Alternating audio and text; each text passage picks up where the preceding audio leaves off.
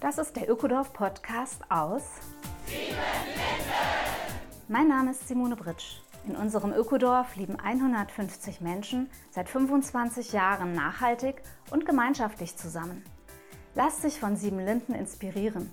Besuche gern unsere Seminare vor Ort oder in der digitalen Webinarwelt.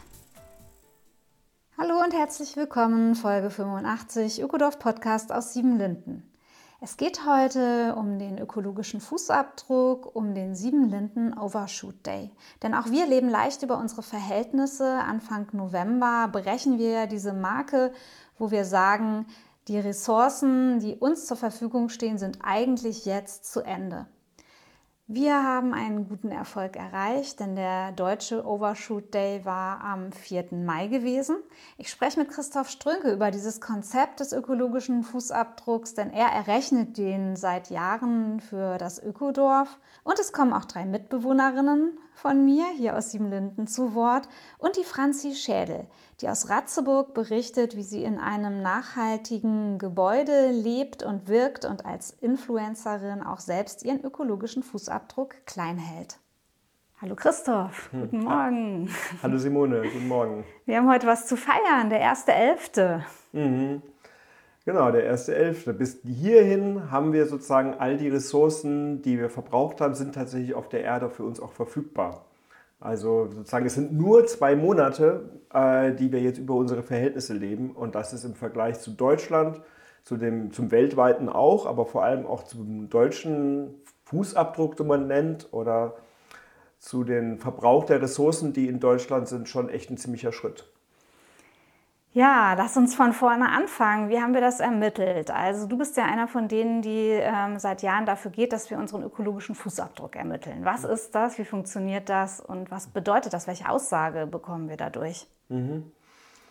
Naja, es ist ja alles, was wir leben, wie wir verbrauchen, was wir konsumieren, muss ja irgendwo hergestellt werden. Das heißt, es gibt sogar eine Landfläche und es gibt Energieemissionen, die entstanden sind, wenn ich zum Beispiel im Auto fahre oder wenn ich eine Möhre esse oder wenn ich äh, heize. Ne? Beim Heizen ist es am, am offensichtlichsten, das muss ja irgendwo produziert werden. Und ähm, das hat einfach einen Umweltverbrauch und dieser Umweltverbrauch kann, wird sozusagen als Fußabdruck berechnet und kann sowohl als Fußabdruck für, das, für ganze Länder wie auch für Personen berechnet werden. Und wir haben den Fußabdruck mal für das gesamte Ökodorf Siebenlinden berechnet, also für alle 150 Menschen, die hier wohnen. Zu welchen Ergebnissen sind wir gekommen?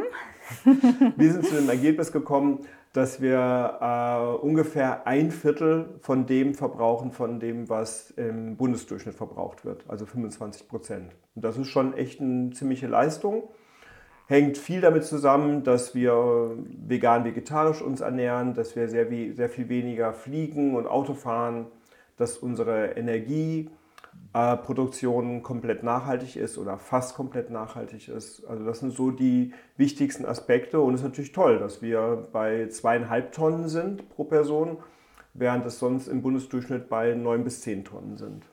Wow. Und das ja im Prinzip ohne Einbuße an Lebensqualität. Also ich glaube, jede Person, die hier mit uns lebt, würde sagen, hey, ich habe hier ein äh, super Leben, ich verzichte auf nichts gefühlt oder kaum äh, auf etwas. Und ähm, ja, es ist gar nicht so schwer auch. Also es fühlt sich irgendwie leicht an, hier gemeinschaftlich, ökologisch zu leben. Ja, das sehe ich auch so. Und für mich ist das tatsächlich auch so ein ein wichtiger Punkt, dass dieses gemeinschaftlich Denken total wichtig ist. Also wenn ich mal überlegen würde, ich würde meine Energieversorgung, meine Lebensmittelversorgung, meine Mobilität komplett nachhaltig gestalten wollen und ich lebe alleine oder als Familie, ich wäre, glaube ich, ziemlich überfordert.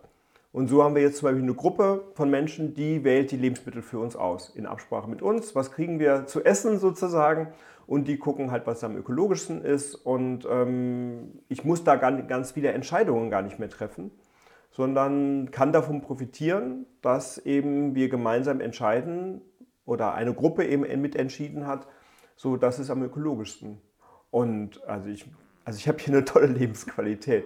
Also gerade das soziale Miteinander, das ist einfach wichtig. Und ich muss hier überhaupt nicht viel konsumieren. Hier gibt es auch keinen Kaffee. Es ist natürlich völlig schön, wenn man hier direkt einen Kaffee hätte. Ähm, aber ich werde hier gar nicht, ähm, es gibt gar keine Versuchung, viel zu konsumieren. Beziehungsweise vieles ist ja auch einfach kostenlos. Ne? Wenn ich an Kaffee denke, wenn ich mich mit jemandem mhm. zum Quatschen zusammensetzen möchte in den Innenhof, dann gehe ich ins Gemeinschaftshaus, ins Regiohaus, hole mir mhm. einfach eine Tasse Kräutertee raus, der immer da ist und zur Verfügung steht und dann setzen wir uns halt zusammen. Das ist schon so ein bisschen Kaffeegefühl. Das ja? stimmt, ja. Die Entscheidungen werden einem hier teilweise auf eine angenehme Weise einfach abgenommen und intelligent organisiert. Dann ist sicherlich auch unser großer, großer Gartenbetrieb ein Faktor, oder? Hm. Ja, also es ist schon toll. Wir haben eine Selbstversorgung von äh, Gemüse und Kartoffeln bei 70 Prozent aufs ganze Jahr gerechnet. Das heißt, wir produzieren einfach super viel, mehrere Tonnen an Gemüse, die einfach jedes Jahr, jedes Jahr hier produziert werden, die wir halt auch lagern müssen und die dazu führen, dass es vier Monate im Jahr, das fängt jetzt so demnächst an, ähm, wir irgendwie so auf vier, fünf, sechs Hauptgemüse uns äh, fokussieren, reduzieren kann man sagen, aber eben auch klar ist so, hey, wir hatten jetzt zwei, drei Monate lang richtig viel Tomaten und schön Gurken und jetzt kommt einfach eine Zeit, wo wo einfach das Wintergemüse ansteht. Und das ist einfach auch eine Entscheidung und ich finde, es hat aber auch eine Schönheit, zu klar, klar zu haben, es gibt zu bestimmten Zeiten des Jahres gibt es einfach bestimmte Lebensmittel und manche eben gibt es einfach nicht. Und deswegen geht das, dass wir 70 Prozent Selbstversorgung haben, weil wir halt wirklich nur, also eigentlich kaufen wir nur regional zu, ähm, so zu Weihnachten, Silvester, Ostern gibt es dann mal irgendwelche Leckerlis, die dann von woanders her eingekauft werden. Aber eigentlich äh, leben wir komplett regional, saisonal. Ja, dann lass uns den Blick nochmal wieder in die Welt richten. Es gibt ja dieses Konzept vom Overshoot Day, vom World Overshoot Day, von nationalen Overshoot Days. Und wir haben ja jetzt mal den Sieben Linden Overshoot Day berechnet, 1.11. heute. Ähm, wie steht Deutschland da? Wie stehen wir weltweit da mit dem Tag, an dem die Ressourcen theoretisch verbraucht sind? Hm.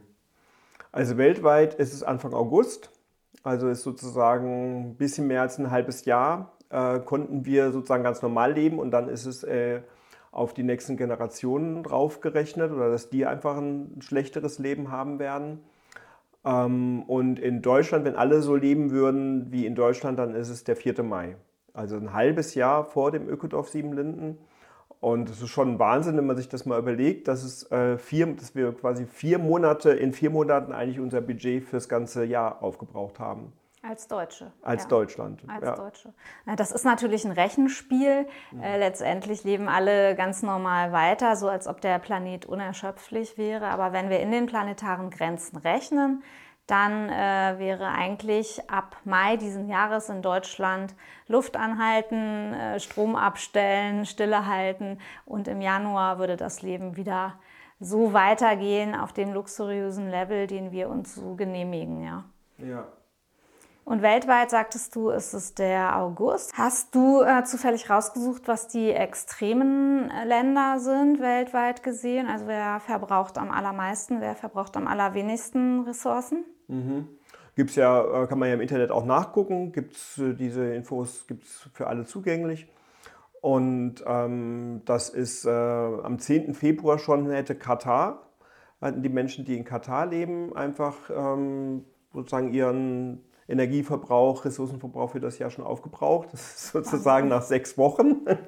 So, weil da halt unheimlich viel Öl produziert wird, weil die Klimaanlagen haben ohne Ende. Das ist halt auch Wahnsinn, in so einem Land äh, zu versuchen, normal zu leben, weil also mit dem Luxus zu leben, den wir in, sagen wir mal, in westlichen Ländern einfach haben.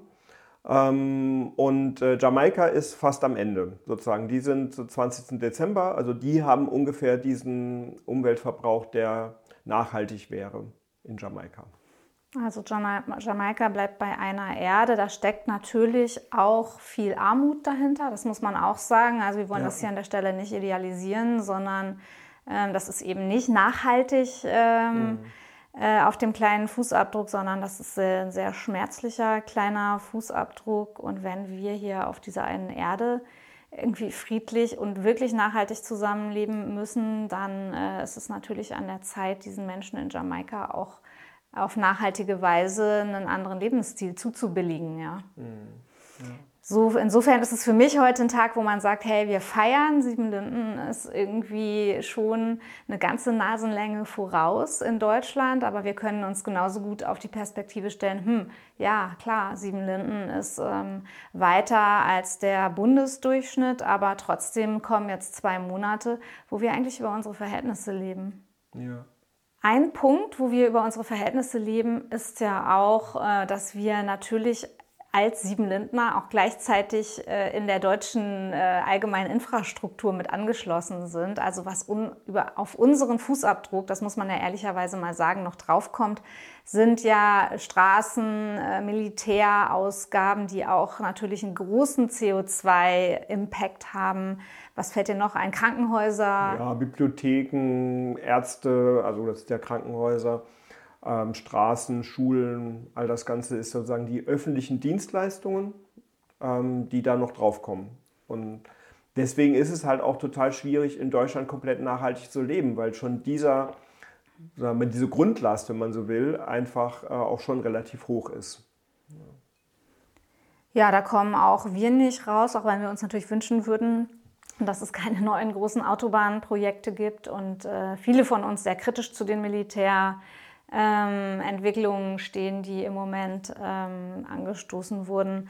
Aber da sind wir ja einfach Bürgerinnen und Bürger dieses Landes und möchten trotzdem ermutigen, ähm, ja, dass äh, wir einerseits die Politik adressieren und da dringend auf mehr Klimaschutz und mehr nachhaltige Lebensstile ähm, einfach drängen sollten. Und andererseits ist es schon so, ja, die, der Fußabdruck ist das, was wir Einzelnen tun. Wir werden da nachher nochmal kritisch mit der Franzi Schädel auch draufblicken auf dieses Konzept. Ja, aber es kommt schon auf jeden und jede an, oder? Ja, also ich finde es tatsächlich wirklich ein, ein, Spagat auch zwischen dem, was kann ich persönlich tun und dem, dass es eigentlich total wichtig ist, sich auch politisch zu engagieren, dass sich äh, bundesweit auch was tut, dass die politischen Rahmenbedingungen sich verändern. Auch im Bereich Landwirtschaft zum Beispiel. Immer noch wird die konventionelle Landwirtschaft stark gefördert. Äh, eben, was du sagst mit den Autobahnprojekten. Also ich finde, es ist an vielen Stellen immer noch, könnte viel, viel, viel mehr passieren äh, auf der politischen Ebene auch. Für mich ist es ermutigend, in Siebenlinden leben zu dürfen und hier einfach zu sehen, wie gut es funktionieren kann, ressourcensparender mit einem kleinen ökologischen Fußabdruck zu leben. Ich feiere heute den 1.11. Danke, dass wir gesprochen haben, Christoph. Ja, ich finde es auch echt, ein, echt eine Leistung und dass wir so gutes Leben auch dabei haben miteinander. Also es zeigt, dass es wirklich möglich ist. Ja, ja. ja. Ich will jetzt noch mal reinhören und äh, zwei, drei Mitbewohnerinnen fragen, wie die äh, diesen persönlichen ökologischen Fußabdruck so gestalten. Ja, Dirk, du hast ja auch kurz Zeit genommen für ein Gespräch zum ökologischen Fußabdruck. Ja, genau. Du bist seit äh, über acht Jahren hier mhm. und hast eine interessante Geschichte. Du warst ja auch mal so, auch gerade beruflich bedingt, mehr oder weniger ein Vielflieger und bist jetzt viel sesshafter hier geworden. Naja, und ich meine, Mobilität ist ja auch so eine Geschichte zum ökologischen Fußabdruck. Ähm, wie hältst du denn deinen Fußabdruck jetzt klein in Siebenlinden in Sachen Fortbewegung? Das ist bei mir, kommt das ganz automatisch. Ich selber habe kein Auto und äh, fahre deswegen öfter mit der Bahn und mit dem Bus, wenn ich nach Hamburg fahre oder jetzt auch mal nach Berlin und manchmal fahre ich dann auch mit dem Rad nach Salzwedel und dann mit dem Zug weiter bis Hamburg. Das ist ein bisschen aus der, zum einen ist es Überzeugung und zum anderen ist es auch sehr notgeboren, weil ich eben kein eigenes Auto habe. Gut, aber du kannst ja hier bei uns im Teilautopool jederzeit ein Auto leihen, wenn du mal was transportieren willst oder so. Machst du schon, oder? Ja, das kann ich. Also so für, für Tagestouren oder stundenweise ist das super mit den Teileautos hier und das nutze ich auch immer mal. Und wie findest du das mit der eigenen Bushaltestelle? Also, dass wir jetzt direkt vom Ökodorf die Möglichkeit haben, unsere Buslinie 300 zu besteigen zwischen Salzwedel und Wolfsburg. Das ist doch schon grandios, oder? Das ist gut, auf jeden Fall. Das ist wirklich gut, äh, weil bis Poprau war das immer ein Kilometer zu Fuß, einen knappen Kilometer. Das ist dann schon ein bisschen, wenn man Gepäck hat, nicht so schön. Das ist wirklich schön. Und, ähm, aber ich sehe natürlich auch die Potenziale, die der öffentliche Nahverkehr noch hat und bisher noch nicht umgesetzt hat. Aber grundsätzlich für so eine ländliche Region wie Siebenlinden ist das mit den Busverbindungen schon ziemlich gut. Ja, finde ich auch. Wenn man das mit anderen äh, Örtlichkeiten vergleicht, sind wir da gar nicht schlecht dran. Ja. ja. du liebst das Fahrradfahren, fährst auch manchmal mit großen bepackten Fahrradtaschen, habe ich schon gesehen, in den Urlaub und radelst einfach von hier los. Dieses Jahr warst du aber im Auto unterwegs, oder? Dieses Jahr war ich mit dem Auto unterwegs, äh, mit einer Freundin. Wir sind mit einem VW-Bulli drei Wochen nach Norwegen gefahren und durch Schweden und Norwegen sind 6000 Kilometer in Summe gefahren, also macht 3000 Kilometer für jeden von uns. Ich habe das auch gleich in CO2 umgerechnet für mich, aber den Wert habe ich jetzt nicht so ganz parat, aber ähm, ich weiß nicht genau, vielleicht sind das 500 Kilo CO2 für jede Person von uns. Also bei mir ist es das so, dass ich mich schon immer für, einen, für den ökologischen Fußabdruck interessiert habe, auch in meinem persönlichen Leben. Hm. Ja, ich denke, ja. es ist immer ein Abwägen, ne? wenn man zum Beispiel konsequent vegan ist und dann im Verkehrsbereich vielleicht äh, mehr verbraucht, ist es eine Abwägung. Oder wenn man halt vielleicht eher viel unter, unterwegs sein muss, ist es auch eine andere Frage. Oder ob man in den Urlaub fährt, ja. Genau, auf jeden Fall. Ja, klar. Und geflogen bist du jetzt viele Jahre nicht mehr? Ich habe eben kurz überlegt, ich bin acht Jahre jetzt nicht geflogen. Vor acht Jahren bin ich nach China geflogen. Das hatte berufliche Gründe. Und ich habe mir schon immer überlegt, wann ich fliege. Also ich wusste schon äh, viele Jahrzehnte, dass Fliegen nicht gut ist. Und ähm, früher beruflich musste ich öfter fliegen. Ich bin aber da, was jetzt meine Kollegen und Kolleginnen von damals betrifft, sehr wenig geflogen. Aber ich war in einem Umfeld, wo, das, äh, wo Menschen darauf nicht geachtet haben mhm. und wo auch oft Leute äh, für einen Tag von Hamburg nach München geflogen sind und wieder zurück. Ja, Wahnsinn. Ja, ich glaube, viele sind zwar umweltbewusst, aber die rechnen das für sich nicht so durch, dass Fliegen, also ein Flug einfach so, so reinhaut in die persönliche CO2-Bilanz. Und das ist in Siebenlinden, denke ich, schon anders. Also hier gibt es manchmal Leute, die sich ganz bewusst für einen Flug entscheiden, aber das sind dann so wirklich persönliche Einzelentscheidungen, die sehr gut abgewogen sind. Und ja, sonst würde unser Fußabdruck, glaube ich, auch nicht so aussehen, wie er aussieht, oder? Das stimmt. Also wir sind aufs Auto angewiesen, zum Teil auf jeden Fall. Je besser der Nahverkehr, äh, desto schöner. Wenn ich jetzt nach, mit dem Bus nach Salzwedel fahre, dann ist es zum Beispiel nicht mehr so praktisch wie früher. Da muss ich, habe ich immer eine halbe Stunde Aufenthalt zwischendurch in Klötze. Also braucht dann schon anderthalb bis zwei Stunden mit dem Bus, um in Salzwedel anzukommen. 25 Kilometer. Ja, genau, also eine lange, also ja, ist, schon. Ist, schon, ne, ist schon eine Zeit.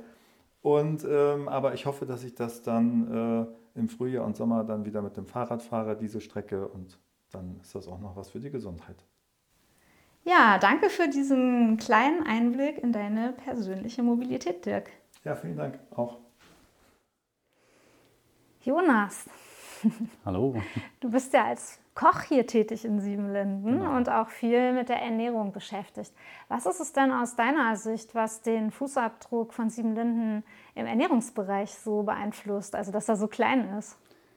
Ja, das ist natürlich die äh, zentrale Küche auf jeden Fall und was mich hier am Anfang einfach sehr angesprochen hat, das Gemüse direkt aus dem Garten und auch das Obst. Da haben wir ja einen ordentlichen Selbstversorgungsgrad, so um die 70 Prozent.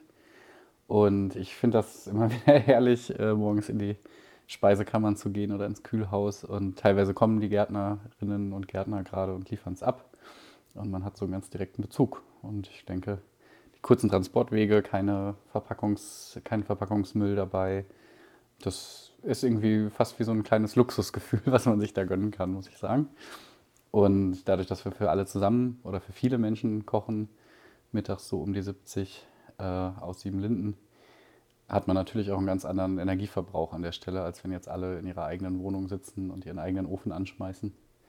Und natürlich ist ein Punkt ja die vegane Ernährung. In unserem Gemeinschaftsbereich gibt es überwiegend veganes Essen, manchmal ein bisschen vegetarisch, dass irgendwas mit Käse überbacken wird, aber ähm, das ist ein ganz kleiner Anteil. Wie geht es dir persönlich mit der veganen Ernährung in Siebenlinden?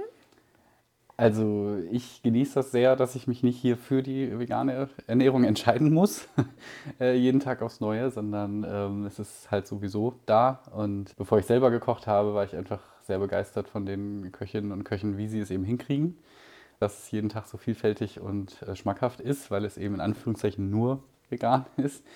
Ja, jetzt selber eben als Koch ist es irgendwie spannend, weil man das Kochen nochmal so ein bisschen neu lernen möchte oder muss, in Anführungszeichen. Wir haben uns ja ein bisschen wegbewegt von der Idee, einfach nur zu sagen, ähm, veganes Essen ist jetzt wie bei Oma nur ohne Fleisch halt irgendwie. Das funktioniert so ja nicht. Das hat man früher ja oft, oder das Vorurteil sozusagen oft bekommen, wenn man irgendwo vegan essen wollte, soll man jetzt einfach das Fleisch weglassen. Und das finde ich hier als Koch tatsächlich wirklich reizvoll und es ist ein total neues Lernfeld, eben ja, Essen irgendwie neu zu denken auch so ein bisschen. Oder welche traditionelle Küchen bringen da auch einfach viel mit, wie eben aus Indien zum Beispiel, die einfach sowieso schon sehr stark auf vegan und vegetarisch gesetzt haben. Und von dir selber weiß ich ja, du bist nicht der absolut konsequente Veganer. Du bist ja auch eher so ein kleiner Genießer insgesamt, würde ich sagen, kleiner Gourmet. Wie ist denn das für dich, wenn du so unterwegs bist, ähm, ja, wenn du reist und mal nicht in Siebenlinden bist? Ja. Wie hältst ähm, du deinen Fußabdruck klein? ja, genau. Also ich bin da, glaube ich, schon ein bisschen der Genießer. Das passt ganz gut. Seitdem ich ja eben in Siebenlinden lebe, hat sich zumindest mein Umgang mit sowas wie Fleisch eben auch sehr verändert. Also ich komme aus einer ziemlichen Fleischfresserfamilie, das kann man schon so sagen. Meine Mutter hat probiert, uns da mal von abzubringen, aber da war es eigentlich schon zu spät. Ich habe das Gefühl, der Umgang damit hat sich schon ganz schön verändert und eben also deutlich reflektierter. Das also für mich jetzt zum Beispiel eigentlich dann, wenn auch nur Bioprodukte sozusagen auf dem Zettel stehen, das ist auf jeden Fall klar, außer man ist mal unterwegs und muss sehr schnell irgendwas finden. Ich finde, wie gesagt, es ist total schön, dass man hier sozusagen ganz automatisch seinen Fußabdruck, und das ist ja in so vielen Bereichen im Dorf auch, einfach dadurch, dass man hier ist, seinen Fußabdruck wirklich ähm, stark reduziert, ähm, weil man eben auch nirgendwo groß hinfahren muss, um Sachen zu besorgen. Oder gestern Abend in der Sauna geht man, sind es den Abend halt 20 Leute, die in der Sauna sind und man nicht irgendwie alleine in seiner Heimsauna mit seiner Partnerin und dafür dieses ganze Ding anheizt oder so. Das sind ja überall Möglichkeiten, wie man da was einsparen kann. Genau, und eben im draußen also gönne ich mir schon gerne mal was. Das muss ja auch gar nicht unbedingt Fleisch sein, aber auch Käse ist einfach für mich eine Sache, das ist ja schon fast Kulturgut sozusagen irgendwie. Ja, das, das ist eine Entscheidung, oder? Hier hast du einfach mehr oder weniger ein veganes Sortiment und ähm, mhm. das reicht einem dann auch. So ist es jedenfalls für mich, wenn ich hier bin. Meistens äh, ja, gibt es mal vielleicht einen kleinen kleinen Zukauf, aber das Essen ist so lecker und da muss ich auch ein großes Kompliment an unsere Küche wirklich nochmal an dich und äh, alle in unserem Kochteam geben. Ihr kriegt es so klasse hin, dass einem fast nichts äh, fehlt. Ja, ich darf das vielleicht auch ausplaudern, dass äh, ein größeres Restaurant aus Berlin, die sehr fleischlastig sind, demnächst ihre Köchin und Köche bei uns mal hospitieren lassen möchten. Das war für uns natürlich ein mega Feedback. Wow. Ähm, und ja, ich finde es eben schon auch immer wieder bemerkenswert. Also gerade weil wir auch die unterschiedlichen Köchinnen und Köche haben, die haben alle ihre eigene Handschrift. Da entsteht halt jeden Tag auch was anderes. Also das ist, glaube ich, ein großer Wert, dass da auch viel durchgewechselt wird sozusagen. Und eine Sache, die ich, ich noch ergänzen kann, ist einfach, was ich ganz stark merke, ist dieses, die vegetarische Ernährung basiert eben für mich, also ich merke auch, mein Körper, der fordert das fast sehr stark einfach auch nochmal auf proteinhaltigen Quellen. Die darf man, glaube ich, nicht unterschätzen. Also wir haben eben rote Bohnen, weiße Bohnen, Linsen, da gibt es ja eine wahnsinnige Vielfalt. Weil ich glaube, das ist das, was den Menschen vielleicht dann manchmal schon so ein bisschen fehlt. Also körperlich wie auch fast schon ernährungspsychologisch. Ja, da haben wir doch schon einen super Tipp von dir. Wer also ähm, ja, Fleisch- und Milchprodukte reduzieren möchte, sollte unbedingt auf die Hülsenfrüchte zurückgreifen mhm. und vielleicht auf das eine oder andere Stück guten Tofu. Danke, Jonas. Karina, du bist aus der großen Stadt Berlin wieder nach Siebenlinden gezogen. Ja, vor einem Jahr genau bin ich wieder hergezogen und ähm, darf jetzt hier das Leben wieder auf dem Land und in Strohballenhäusern genießen. Und in Gemeinschaft natürlich. Ja, und die paar Jahre in Berlin, diese Metropole, die waren ja schon auch äh, mal was ganz anderes. Du hast in einer WG gewohnt, in einer Mietswohnung. Konntest du da irgendwas ähm, an deinem Lebensstil, nehmen wir mal das Thema Wohnen und Heizen, beeinflussen?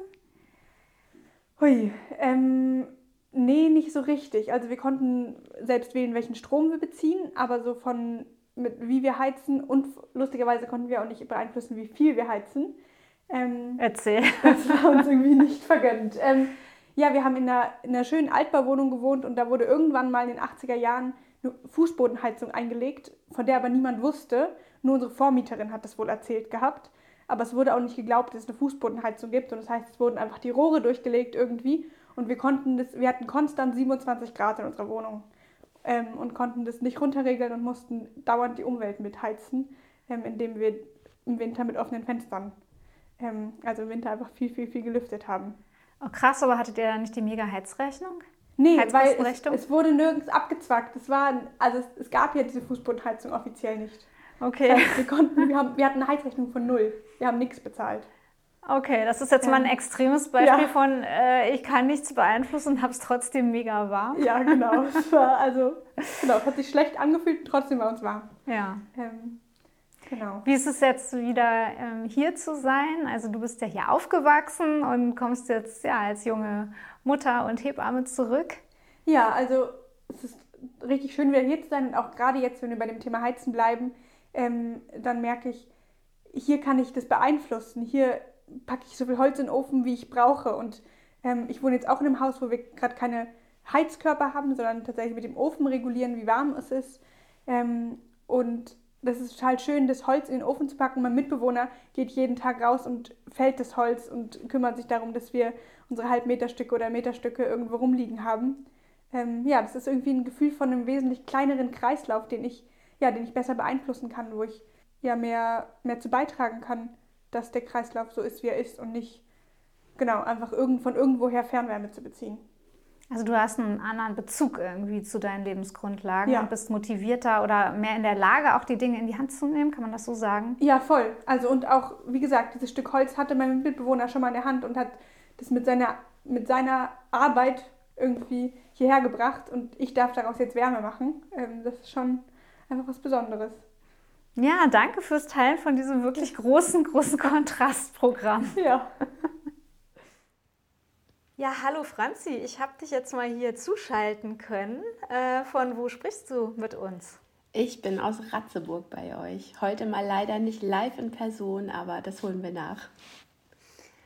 Franzi, äh, du bist eine große Nachhaltigkeitsverfechterin und auch Influencerin und ganz viel unterwegs äh, in der Sache den Menschen einfach Lust zu machen auf ein alternatives, nachhaltiges Leben. Wie hältst du es denn mit dem Fußabdruck? ja, der Fußabdruck. Ähm, ich bin begeistert und gleichzeitig hochkritisch mit diesem Fußabdruck, denn wie wir alle wissen, ähm, der Fußabdruck an sich wurde ja 2004 von einem großen Ölkonzern ins Leben gerufen und natürlich auch ein wenig mit dem Ziel, die Abwälzung von Zuständigkeiten auf Individuen zu geben. Und äh, ja, da bin ich natürlich extrem kritisch mit. Trotz alledem, und das wissen wir alle, es ist ein guter Motivator, um einfach mal zu schauen, was passiert denn in meinem Leben, wo kann ich denn ansetzen, wo kann ich es denn etwas besser machen oder wo läuft es denn vielleicht auch gar nicht gut. Ähm, ja, das ist so meine persönliche Meinung dazu. Ja, ich bin da voll bei dir. Ne? Also es ist einfach interessant, sich klarzumachen, dass die äh, Großindustrie uns dieses Messinstrument an die Hand gegeben hat. Ähm, und äh, auf jeden Fall sollten wir die immer in die Verantwortung nehmen und ich bin absolut für politisches Handeln. Aber ich nehme auch dieses Messinstrument ganz gerne, weil es einem einfach selber manchmal eine Orientierung geben kann im Leben für eine Entscheidung ähm, und für meinen eigenen, wie viel eigenen Impact habe ich denn eigentlich, oder? Ja, absolut. Also ich schaue da auch immer ganz gerne mal, als ich das letzte Mal geschaut habe, ich bin ehrlich, das war im letzten Jahr, ähm, lag ich so bei 3,8 und war natürlich auch sehr erschrocken darüber. Aber das ist wieder das Thema ähm, in unserer, ich sage jetzt mal in Anführungszeichen, normalen Gesellschaft, außerhalb von Siebenlinden zum Beispiel, ähm, ist es einfach super schwer, ähm, diesen perfekten Fußabdruck zu erreichen. Das hat einfach verschiedene Gründe. Wie wohnen wir? Ähm, wie kommen wir zur Arbeit? Wie ist, sind wir auf dem Land? Sind wir in der Stadt? Da gibt es ja so viele Faktoren, die man einberechnen muss. Ne? Ich würde dich erstmal beglückwünschen, weil ich denke, 3,8 bist du äh, bei weniger als der Hälfte des Bundesdurchschnitts und das ist eine enorme Leistung dafür, dass du eben ähm, ja eine berufstätige, umtriebige Person bist, die äh, ja nicht in Gemeinschaft lebst, sondern du lebst ja als Familie. Ja, das stimmt, aber man darf auch nicht vergessen, als ich das gemacht habe, war natürlich immer noch auch Pandemiezeit. Ne? Als ich es also das letzte Mal ausgerechnet habe, ähm, ich war generell weniger unterwegs ich bin beruflich auch viel mehr unterwegs. Ich glaube, in diesem Jahr bin ich locker beim Doppelten. Ne? Okay. Ähm, durch die also Mobilität. Da, ja, durch, durch meinen Beruf auch, durch viele mhm. Reisen, ähm, auch manchmal mit dem Auto. Ne? Es hat ja gar nichts nur mit dem Fliegen oder so zu tun, sondern eben, ich bin halt auch mal mit dem Auto unterwegs. Und ähm, der also der Punkt, der bei uns einfach sehr gut reinschlägt, ist, ähm, dass wir ja sehr nachhaltig unser Wohnhaus saniert haben.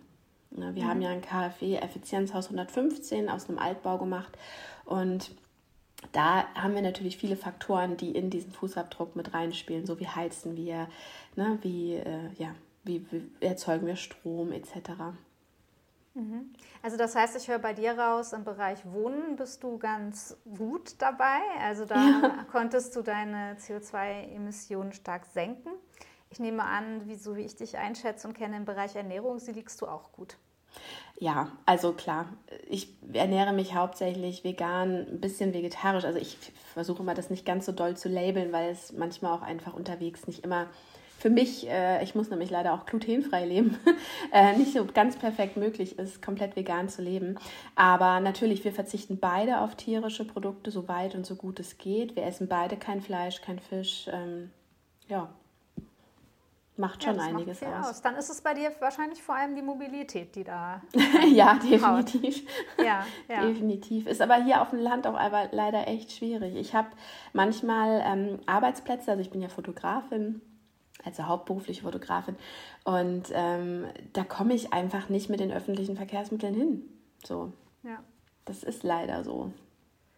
Das geht Siebenlinden auch so. Also Mobilität mhm. ist bei uns auch einer der schwächeren Punkte im Bereich Fußabdruck, wo wir aber, ja, wie du sagst, durch die ländliche Lage einfach nicht immer ähm, optimal agieren, sondern auch pragmatisch manchmal vorgehen müssen, ja.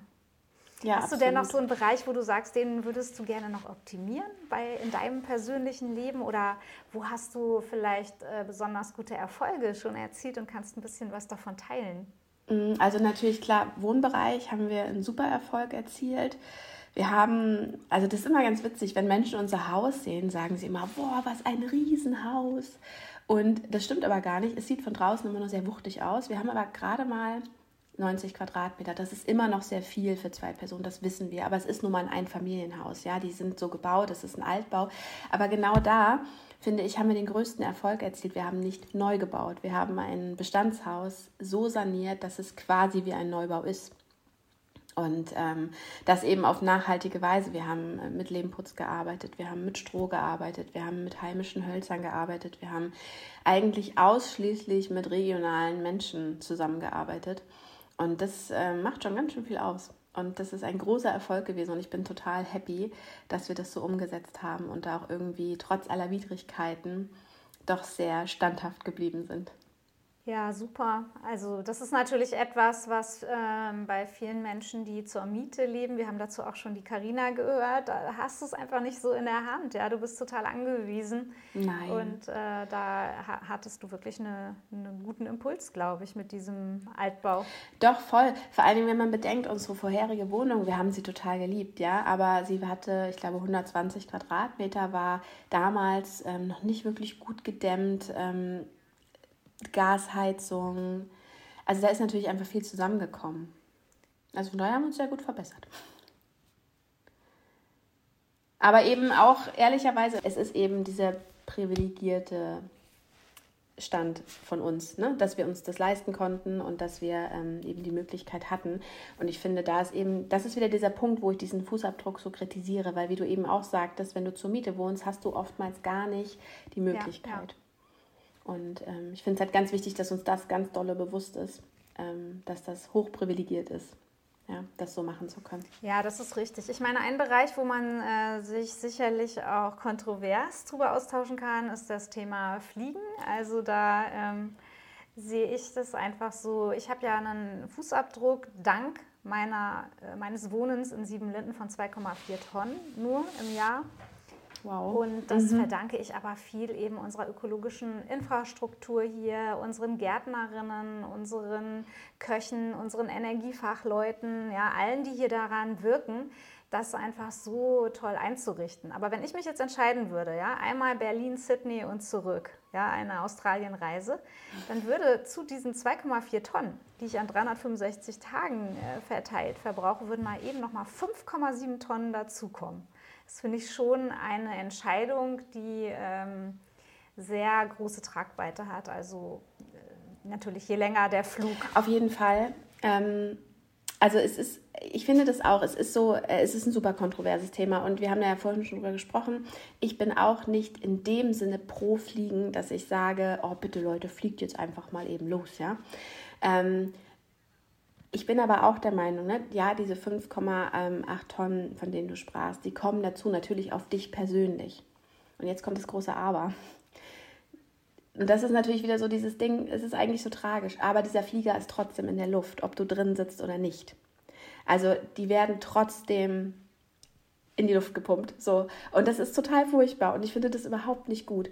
Ähm, aber ich bin auch der Meinung, dass wenn man zum Beispiel gute Gründe hat zum Fliegen und ob das jetzt zum Beispiel ist, ich habe Familie in Sydney und möchte die vielleicht alle zwei Jahre mal sehen, ja, dann finde ich, ist es ein guter Grund zu sagen, okay, ich fliege.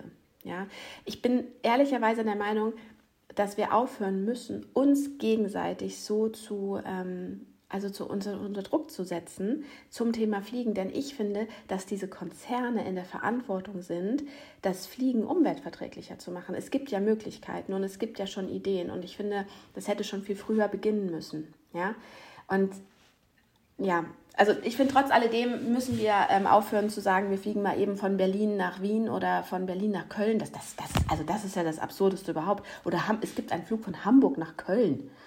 Also das ist ja, das ist ja wirklich absurd, ja.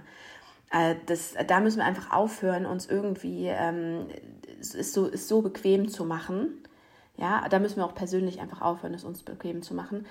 Ja, Franz, ich bin da ganz bei dir, sich gegenseitig zu beschuldigen und schlechte Laune zu machen, hilft natürlich auch nicht, aber zurück zum Fußabdruck ergibt einfach wirklich eine gute Orientierung, um diese Entscheidung ganz dolle zu wälzen und äh, zu einem ähm, Ergebnis zu kommen, was einfach den Impact, den so ein Flug oder was auch immer meine Entscheidung, ja, eine Autofahrt kann es sein, meine Art, mich zu ernähren oder wie hoch drehe ich meine Raumtemperatur. Das sind alles so kleine Dinge, die ähm, am Ende äh, in der Bilanz dann den Fußabdruck bilden und äh, das, was ich als Mensch auf diesem Planeten verbrauche und hinterlasse. Hast du denn noch äh, vielleicht drei konkrete Tipps, wo du denkst, ja, in so einem ähm, ja, mehr oder weniger normalen Leben als Familie auf dem Land oder in der Stadt, wie könnte jede und jeder ganz einfach äh, da noch einen kleinen Schritt vorantun im eigenen Leben? Also auf jeden Fall, ich glaube, dass es auf dem Land wie auch in der Stadt umsetzbar ist es wieder mehr Gemeinschaften zu schließen. Ja? Also das macht eher ganz besonders gut vor. Aber ähm, natürlich ist es einfach so, wenn ich jetzt zum Beispiel ähm, in Lübeck etwas zu tun habe und äh, aus irgendwelchen Gründen eben doch mit dem Auto fahren möchte, statt der Bahn, ähm, könnte ich zum Beispiel sagen, hey Mensch, möchte vielleicht noch jemand mit nach Lübeck, benötigt jemand etwas aus Lübeck. Ähm, einfach so dieser Zusammenschluss und wieder mal mehr Gemeinschaft bilden, damit die Dinge effizienter werden. Ne? Also ob das jetzt Zeit oder der Fußabdruck ist, ist ja völlig egal. Also das wäre so mein Haupttipp, weil das geht ganz gut. Und dann natürlich das nächste ist die Ernährung.